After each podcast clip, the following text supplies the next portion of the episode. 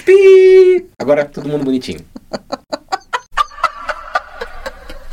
E aí, como é que você tá? Podcast Caos Corporativo na área. área. Aqui é Amanda Costa. E eu, Anderson Bars, achavam que tinham se livrado de mim, mas nós éramos sementes. Adoro. Acho que não é assim a frase. É mais né? ou menos isso. É, né? Acharam que iam me enterrar, mas não sabiam que eu era Ah, semente. Que eu era semente. Tô aqui de volta nesse podcast. Você acha É. quê? Tava todo mundo com saudade de você, Anderson Bars. Tô por aqui. É e isso. Não saio até as minhas próximas férias. Nas férias eu saio de volta. Ah, tá. E alguns projetos, né? Você sempre abandona a gente, ele abandona, né? Coloquem aí seus comentários pedindo para que Anderson Bars não nos abandone. Vamos que vamos. Estamos com a temporada Como fazer tudo diferente em 2023 Tudo. no ar. Tudo, tudo, tudo. E no episódio de hoje, hoje. Calma. E no episódio de hoje você vai aprender como você faz para gravar um podcast sem derrubar todo o estúdio. né? Então, quer mais dicas a respeito disso? Né? Continua com a gente. Eu acho que você tá procrastinando para começar, Anderson Bars. Ai, será que tô? Bora nesse terceiro episódio falar de sobrecarga de trabalho e procrastinação. Estamos começando.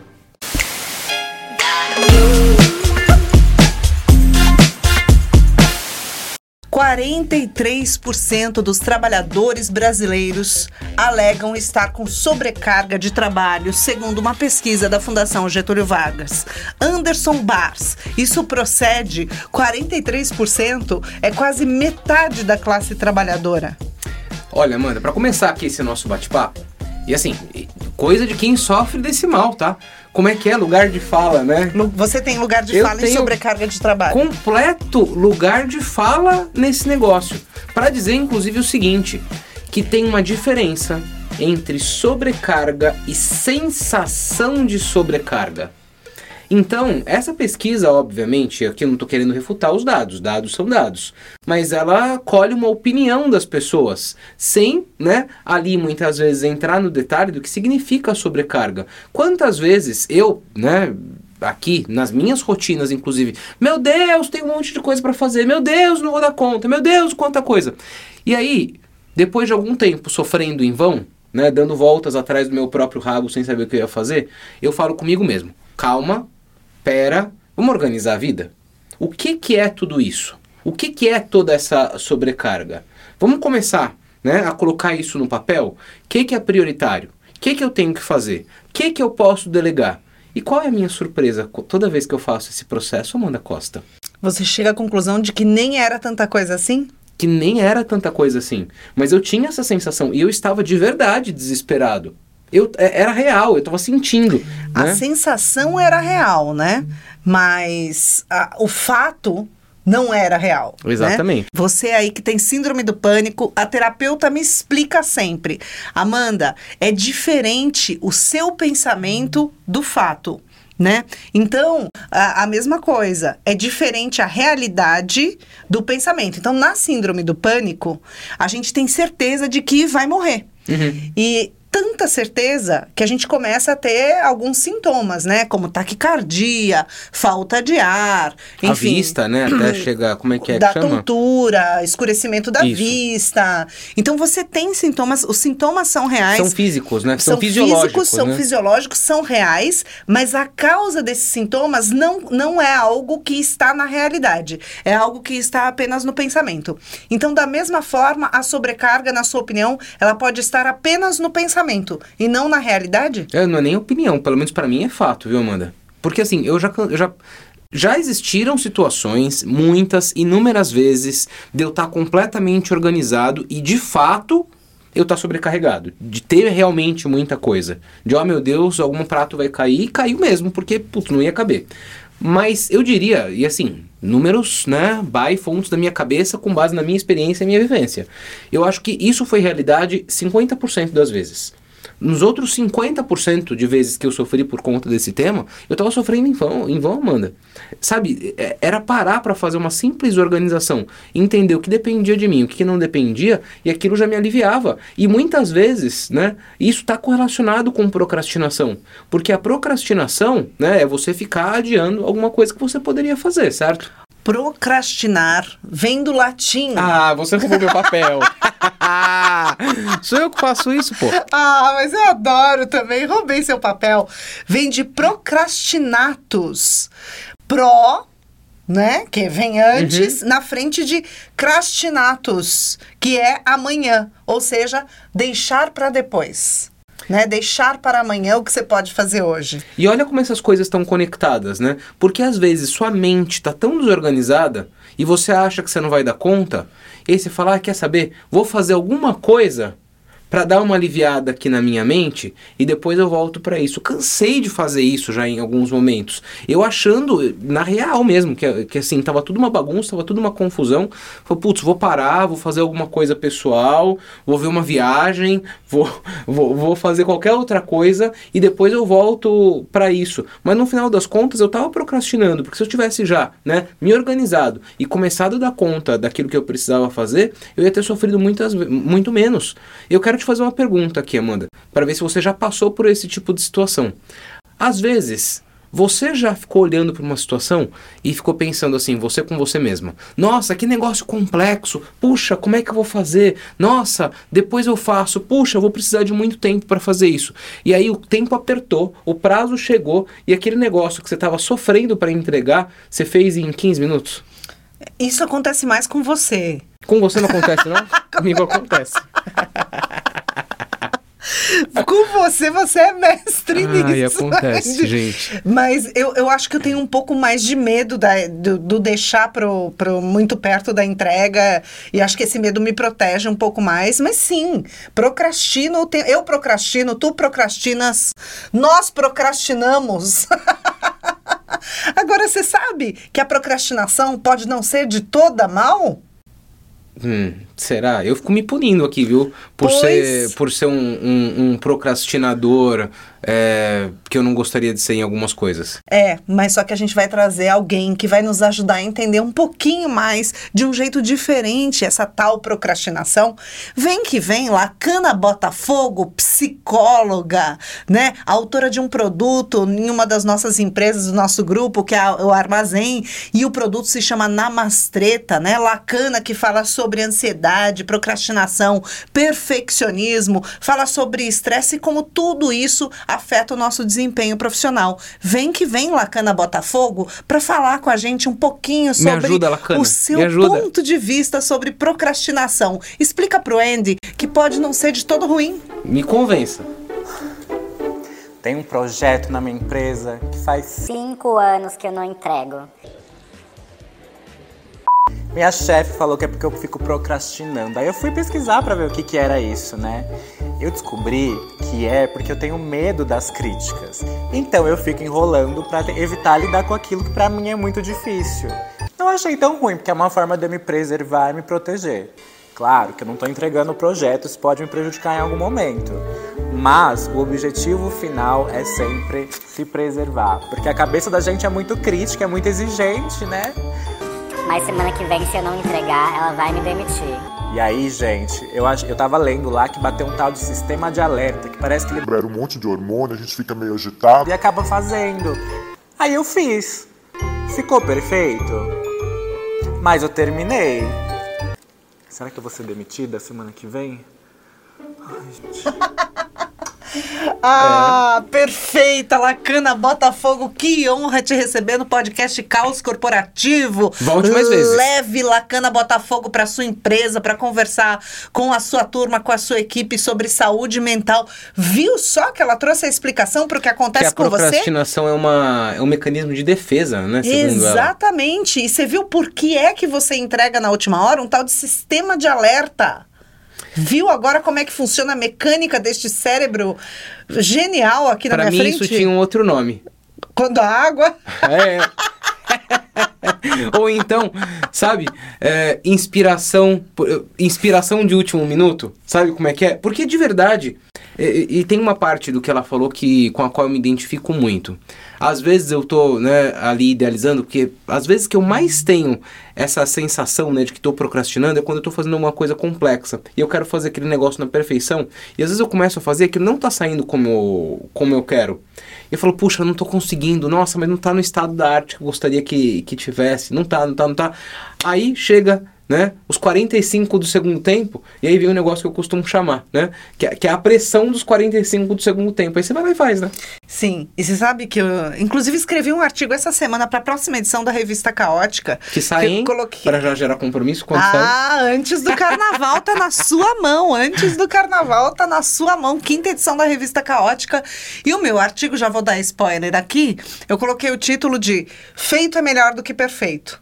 Porque você viu que ela falou também da questão do perfeccionismo. A gente não imagina e não faz essa correlação, mas a procrastinação está relacionada ao perfeccionismo. Eu tinha um professor de técnicas de redação para TV. Era meu professor preferido.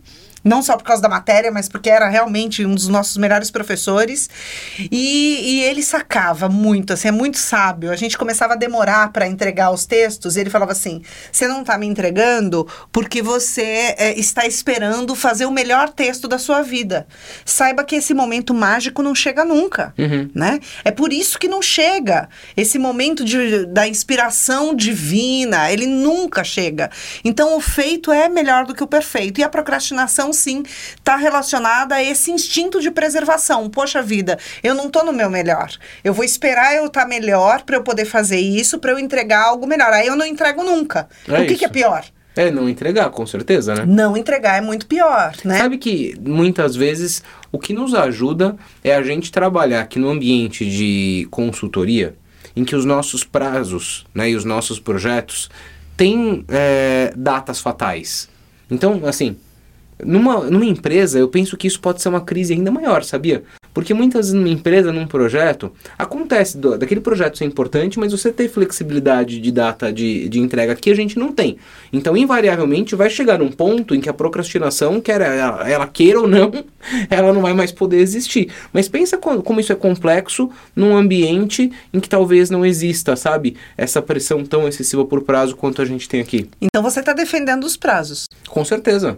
Prazo e acho é que a bom. gente tem que ter prazo para tudo, né? A gente precisa de metas e de prazos na nossa vida. Às vezes pode parecer, né, é, meu, um negócio meio chato e não sei o quê, mas esse foi um dos meus mecanismos de defesa em relação à procrastinação. Eu me comprometo com data. Então, eu não vou furar. Ou eu vou ter que renegociar porque aconteceu alguma coisa realmente né, imprevista, mas uma das maneiras, e aí já fica até uma dica né, para você aí que tem alguma situação de procrastinação, eu me comprometo publicamente com data. Vou entregar em tal período. Entrego em tal período. Então eu sempre costumo já né, me deixar amarrado em todas as pontas, porque isso acaba sendo um instrumento de pressão, sabe? Porque se for só com você mesmo o compromisso, talvez você não cumpra. Você vê como a gente não, não. se valoriza, né? Talvez não. Isso, isso é falta de auto-amor.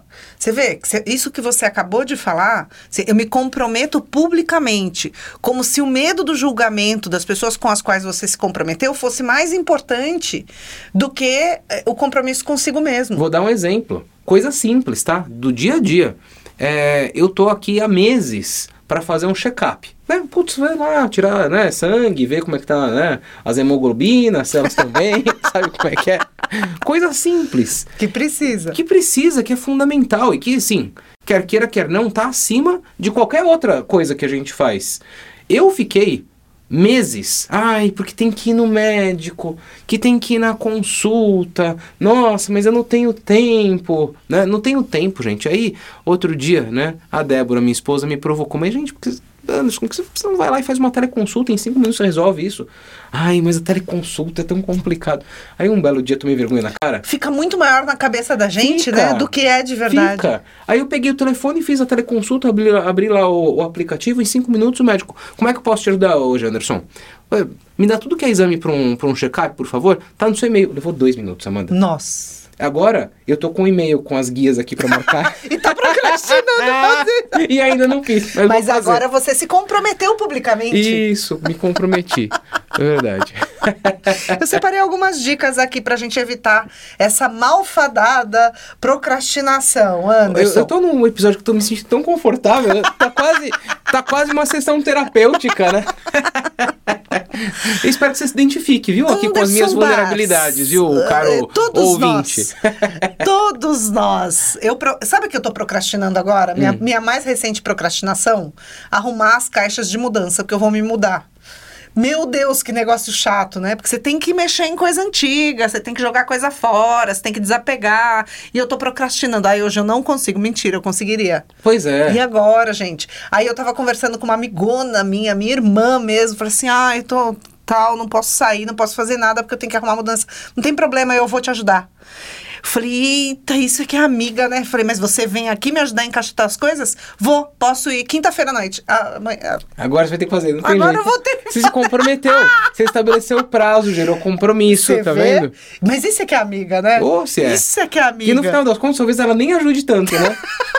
Vocês Só o medo de chegar, amiga, ela já vai encaixotar tudo. Vocês, vocês vão tomar umas, né, uns negocinhos, junta lá e tal. Você vai fazer o trabalho, mas ela foi um mecanismo de pressão, né? Mas olha que legal, mas isso é isso, isso é ter amiga, né? Isso é ter amizade, é muito importante. Ô, ô, Amanda, só uma cobrança antes de você continuar nas dicas, né? A respeito disso, que agora me veio aqui o insight que tá muito relacionado com o que a gente tá falando.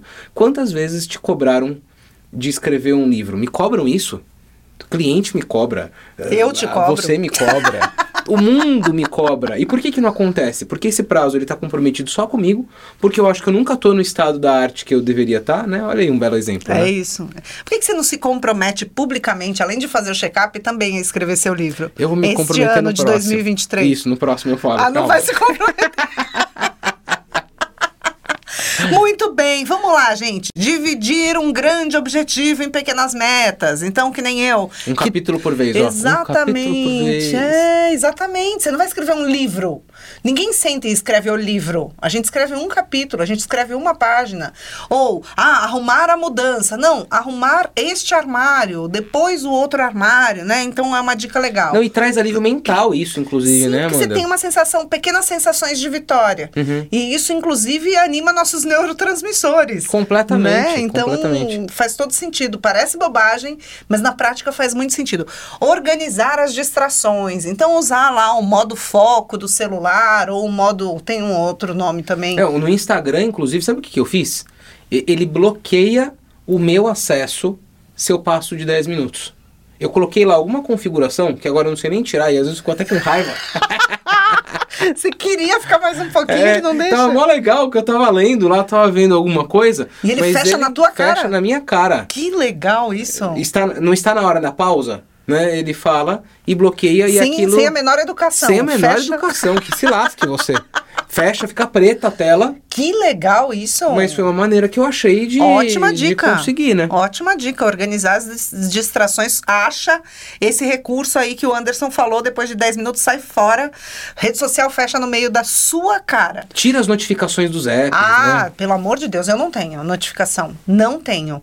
E eu vou te falar, depois que eu comecei a mexer menos em redes sociais, e olha que né, é nosso trabalho, nossa, como eu tô rendendo mais no trabalho. Muito mais.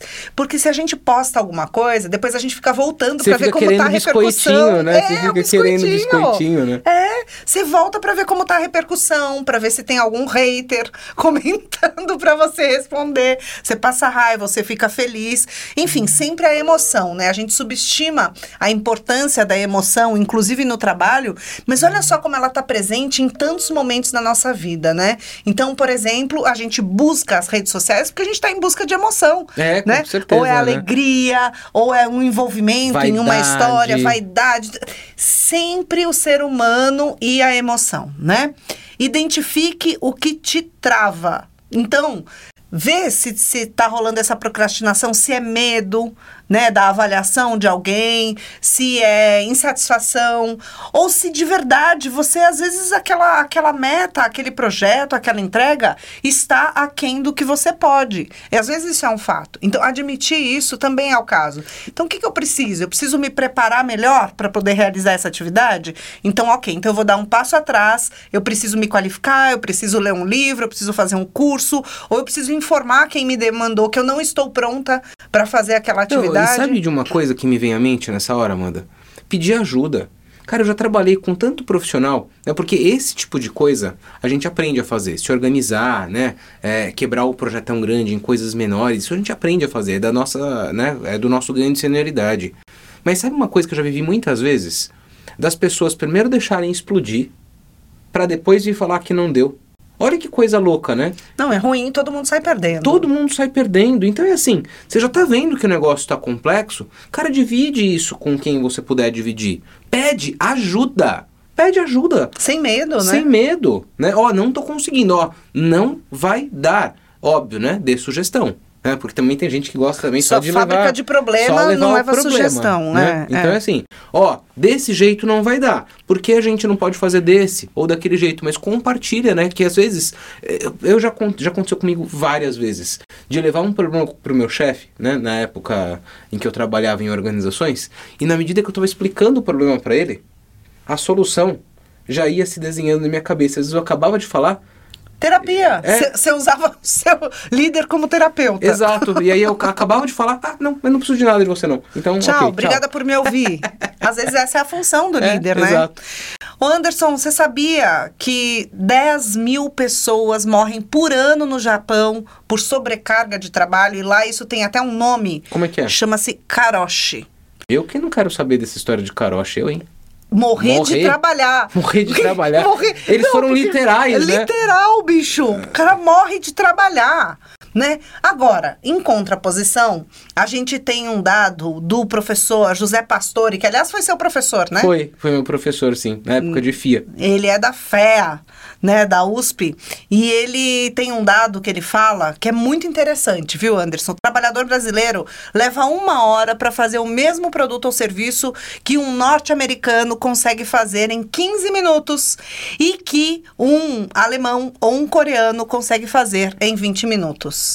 E aí a gente Toma, ouve esse Anderson. dado E, e, o que, que a gente acha? O que a gente pensa, né, de maneira imediata, ai, brasileiro, bando de preguiçoso. Não é, não é o que a gente pensa? É, é meio automático pensar isso, mas é injusto, né? É completamente injusto. Uh, ponto número um aqui, né? Eu, eu acredito que esse dado é verdade e esse reflexo de produtividade ele tem a ver com outras coisas, não só com a vontade de executar o trabalho. Ele tem a ver, inclusive, com acesso à tecnologia, meio, recurso, né? Porque quando a gente vai para o cenário americano e para o cenário europeu, muitas vezes a gente está falando de organizações que estão muito mais preparadas, inclusive tecnologicamente, para que as pessoas desempenhem as suas funções, né? Não é só uma vontade de querer ou não fazer o trabalho, né? Por isso que a gente ainda é um país em desenvolvimento, né? Exatamente, é isso mesmo. Matou a charada, Andy. Então, o que o professor José Pastore traz é isso, né? O atraso no acesso à tecnologia, a burocracia e a falta de desenvolvimento de competências. Então, isso é muito importante. É por isso que aqui na Escola do Caos a gente desenvolve as competências nas pessoas. Pô, Amanda. Soft skills e hard, hard skills. Plim, pim, pim, merchan, né? Merchan no meio do podcast. Agora, que a gente brasileiro gosta de um papinho, de uma hora de um café, de fazer um approach, né, com os colegas, isso a gente gosta, vai. Isso ficou tão prejudicado durante a pandemia, né? Ficou, Todo mundo Deus foi do arremessado pra casa, zerou papinho, zerou cafezinho, Nossa, uma e reunião as pessoas, colada na outra. Né, trabalhavam efetivamente toda a carga e a gente viu que deu, burnout, né, a coisa toda. Mas Deu as um empresas pré-caroche. É, então, as- mas as empresas falaram, nossa, aumentamos a produtividade, né, na, na Então. pandemia. Mas então você acha que tem espaço para aumentar um pouquinho essa produtividade? Existe um meio do caminho aí, com certeza. né? É assim, eu, eu lembro de alguns momentos que eu já trabalhei na Europa mesmo, lá no escritório, sabe? É, Uhum. Em países diferentes, eu já tive a oportunidade de passar um tempinho trabalhando. É muito diferente do que a gente faz aqui. Aqui a gente, putz, faz uma coisa, tá ali focado, aí você para, fala com uma pessoa, para, bate um papo, relacionamento, café, volta pro, pro trabalho. Lá, eu tive a oportunidade de trabalhar. Sabe o que acontecia? Bicho, se eu tivesse lá ou se eu não tivesse lá, não fazia a menor diferença. Todo mundo entrava ali no seu quadrado e ali fazia as suas coisas. E eu, nossa, mas que ambiente mais chato, né? Queria poder conversar um pouquinho também, Mas né? é trabalho, né, bicho? A gente precisa pensar no foco, né? A gente Precisa. precisa pelo menos por é, Mas existe tem um meio do caminho um nessa meio história. do caminho, porque claro, fazer pausa é saudável, ajuda a gente a se organizar, às vezes até a buscar uma ideia, às vezes numa conversa com o outro você encontra a solução para uma questão que você estaria ali sozinho, sozinha pensando e não chegando a uma solução. Então, a resposta para sobrecarga de trabalho e para procrastinação é simples, Anderson. Não é o caroche, né? Caminho do meio. Vambora! Ó, então já que a gente falou tanto de procrastinação por aqui, para de procrastinar, né? Cara, ouvinte, eu sei que eu tô, ó, tô saindo aqui mais leve, fiz sessão de terapia com a Amanda Costa, com a Lacana e com você, então obrigado por todos os ouvidos, tô me sentindo melhor. E para de procrastinar e já compartilha aqui, né, tudo que a gente fez, né, Amanda? É isso, conteúdo feito com todo carinho para você se desenvolver, crescer e continuar sendo essa pessoa inquieta e do mundo corporativo. Vamos que vamos, volta logo, Alberto Reutemann. Um é, beijo. isso aí, foi a vez dele agora. Tchau, tchau. tchau, tchau. you.